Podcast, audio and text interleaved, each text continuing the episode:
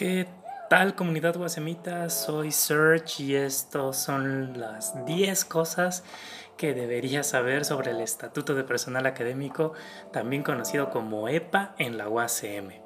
Número 1. Aunque este estatuto debió ser elaborado desde hace mucho tiempo, pues fue el primer consejo universitario quien lo mandató a hacer a los siguientes consejos, hasta la fecha de esta grabación, septiembre de 2020, la universidad no cuenta formalmente con un EPA. Número 2. El 15 de agosto del 2016, la Comisión de Asuntos Académicos del Consejo Universitario presentó un documento llamado Hacia la construcción del Estatuto del Personal Académico de la Universidad Autónoma de la Ciudad de México, cuya autoría corresponde al doctor Josiane Jaime Rodríguez Suárez. Número 3. Ya desde aquel entonces se planteaba tener de 3 a 4 categorías de profesores, incluyendo los profes de medio tiempo, asignatura y profes invitados. Vaya, vaya. Número 4.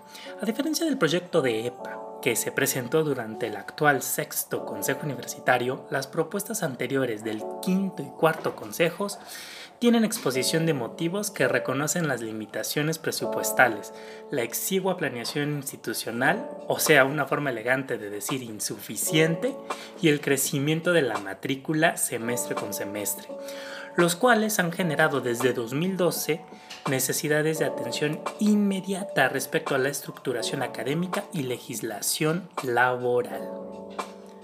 Número 5.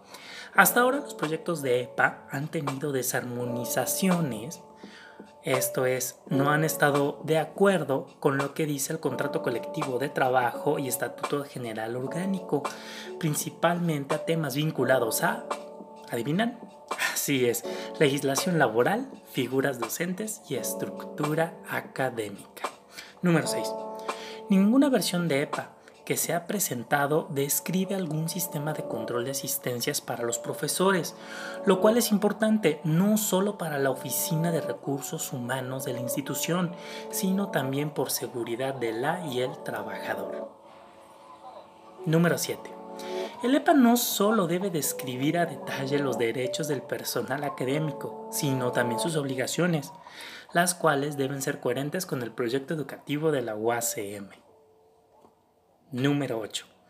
La coevaluación, heteroevaluación, así como la autoevaluación, son secciones que deben estar minuciosamente detalladas en cualquier estatuto de personal académico. Sin embargo, no es algo que se desarrolle con detalle. Número 9. A falta de EPA, no hay formas claras de dictaminación de profesores lo cual es grave, ya que las formas de ingreso y permanencia de su plantilla docente pueden ser totalmente arbitrarias. Número 10.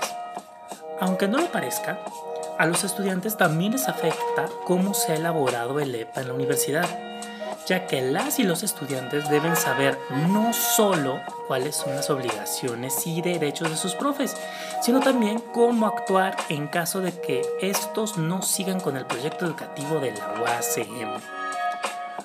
Bueno, guasemitas, esto fue todo por esta ocasión.